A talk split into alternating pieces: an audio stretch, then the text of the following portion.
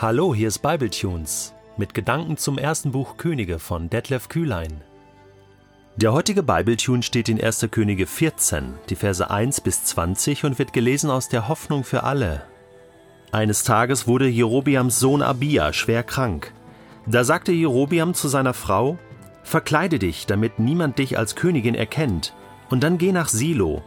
Dort wohnt der Prophet Ahia, der mir damals vorausgesagt hat, dass ich König über unser Volk werde. Bring ihm zehn Brote, etwas Gebäck und einen Krug Honig mit. Dieser Mann kann dir bestimmt sagen, ob unser Sohn wieder gesund wird. Jerobeams Frau folgte dem Rat ihres Mannes. Sie ging nach Silo und fand Ahias Haus. Der war inzwischen sehr alt geworden und hatte sein Augenlicht verloren. Aber der Herr hatte ihn auf den Besuch von Jerobeams Frau vorbereitet. Sie will wissen, ob ihr kranker Sohn wieder gesund wird. Doch sie will unerkannt bleiben und hat sich deshalb verkleidet, hatte er zu dem Propheten gesagt und ihm anschließend aufgetragen, was er der Königin antworten sollte. Als Ahia ihre Schritte hörte und sie an der Tür stand, rief er ihr zu Komm nur herein, Jerobiams Frau. Du brauchst dich gar nicht erst zu verstellen. Ich muss dir eine schlechte Nachricht überbringen. Geh heim und berichte Jerobiam, was der Herr, der Gott Israels, ihm sagen lässt. Ich habe dich aus dem Volk heraus erwählt und als König über Israel eingesetzt. Dem Haus David habe ich die Krone genommen und sie dir gegeben. Doch trotz allem lebst du nicht so wie mein Diener David. Er befolgte meine Gebote und wollte vor allem mir gehorchen und tun, was mir gefällt. Du aber hast es schlimmer getrieben als jeder andere vor dir. Du hast dir Figuren gegossen, die nun deine Götter sein sollen. Von mir aber wolltest du nichts mehr wissen. Und so hast du meinen Zorn herausgefordert. Darum werde ich deine Familie ins Unglück stürzen. In ganz Israel werde ich alle männlichen Nachkommen von Jerobeam ausrotten, ob jung oder alt. Auch die letzte Erinnerung an diese Familie werde ich auslöschen, so wie man einen Haufen Mist aus dem Stall hinausfegt, bis keine Spur mehr übrig bleibt. Wer von euch in der Stadt stirbt, wird von Hunden zerrissen, und wer auf freiem Feld stirbt, über den werden die Raubvögel herfallen. Dies alles wird so eintreffen, denn der Herr hat es angekündigt. Dann sagte Ahia zu Jerobiams Frau: Geh nun wieder nach Hause. Doch sobald du in deine Heimatstadt eintriffst, wird dein Sohn sterben. Überall in Israel wird man um ihn trauern, und viele werden zu seiner Beerdigung kommen. Er wird als einziger aus Jerobiams Familie in ein Grab gelegt, denn er war auch der einzige in der Familie, an dem der Herr, der Gott Israels, noch etwas Gutes fand. Der Herr wird einen neuen König für Israel erwählen. Dieser wird das Geschlecht Jerobiams ausrotten. Es beginnt sich schon heute zu erfüllen. Später wird der Herr ganz Israel bestrafen, denn sie verehren Holzpfähle, die sie für heilig halten. Sie fordern den Zorn des Herrn heraus, darum wird er sie schlagen, dass sie schwanken wie ein Schilfrohr im Wasser.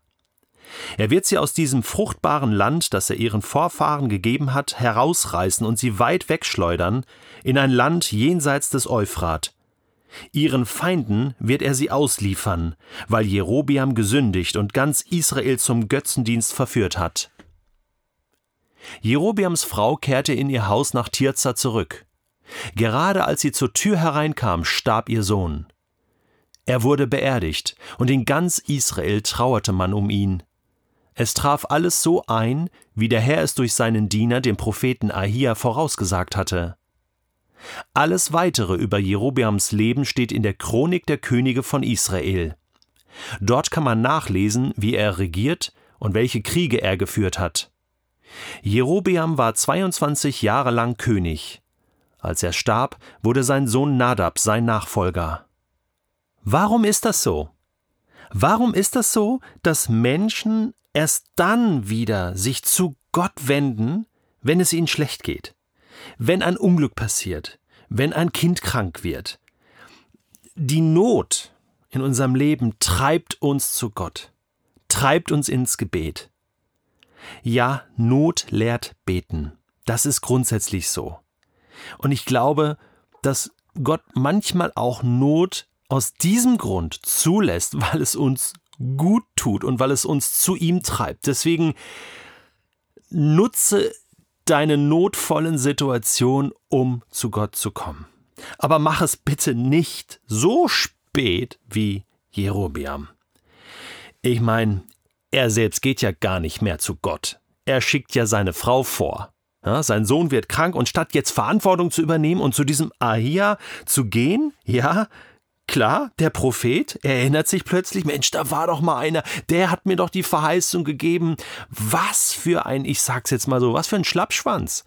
Wirklich. Ich meine, er hätte jetzt aufstehen müssen, ruhig mit seiner Frau, vielleicht mit seinem kranken Sohn, ja, Pferde satteln und dann hin zu ihm und in Sack und Asche Buße tun und ah hier hilf. Saul hat das ab und zu mal gemacht. Immer wieder probiert umzukehren. Jerobeam kriegt das nicht auf die Kette. Ja, ja, schickt seine Frau vor, verkleide dich, ja, ist ja, wäre ja peinlich, wenn das noch jemand mitkriegt, dass wir jetzt hier einen prophetischen Rat suchen, keine Ahnung, ne, bring ihm Geschenke mit, der kann dir bestimmt sagen, ob unser Sohn wieder gesund wird, so ein letztes Fünkchen Hoffnung ist da drin. So, und, ähm, und, und jetzt äh, gibt es natürlich ein Brett. Ja, jetzt, jetzt, äh, jetzt zieht Gott, wir haben im letzten Podcast schon drüber gesprochen, wirklich einen Schlussstrich und sagt Feierabend. Also das Königreich, was ich dir anvertraut habe, was ich, was ich dem Königshaus David weggenommen habe, das hast du verzockt und verspielt, Jerobiam, und ich werde es dir wieder wegnehmen.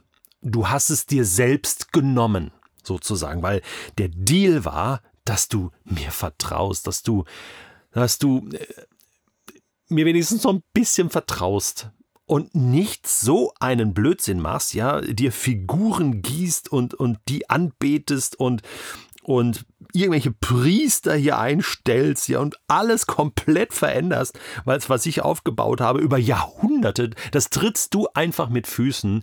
Und sorry, äh, das geht jetzt leider nicht. Ne? Und die arme Frau, tja, die wird jetzt Botschafterin, muss sich das alles anhören ähm, und, und wird das der Mirobiam ihrem Mann auch so übermittelt haben? An ihre Stelle, an ihrer Stelle wäre ich gar nicht nach Hause gegangen. Dann hätte ihr Sohn vielleicht überlebt, denn der soll ja sterben, als sie dann wieder, als sie zur Tür reinkommt. Ja, aber das ist ja alles, das ist ja alles, geht ja alles gar nicht. Was, was soll sie tun? Der Herr hat es gesagt und es ist alles so eingetroffen, wie er vorausgesagt hat. Also was Gott sagt, das wird definitiv so passieren. Und noch eine äh, Notiz, so ein bisschen am Rand, aber es ist schon interessant, dass Gott jetzt auch hier nicht einfach so äh, aus dem, äh, aus dem wie soll ich sagen, aus dem Bauch raus einfach alles niedermäht. Ja, das, das ist schon eine Kollateral, Kollateralstrafe hier. Das betrifft schon wirklich die ganze Familie, das ganze Königshaus. Wird ausgerottet äh, und auch Israel wird noch bestraft werden. Ähm, aber Gott schaut schon genau hin. Er, er ist in diesem Ganzen immer noch fair. Dieser eine Sohn, der nämlich jetzt stirbt, soll, soll vernünftig begraben werden.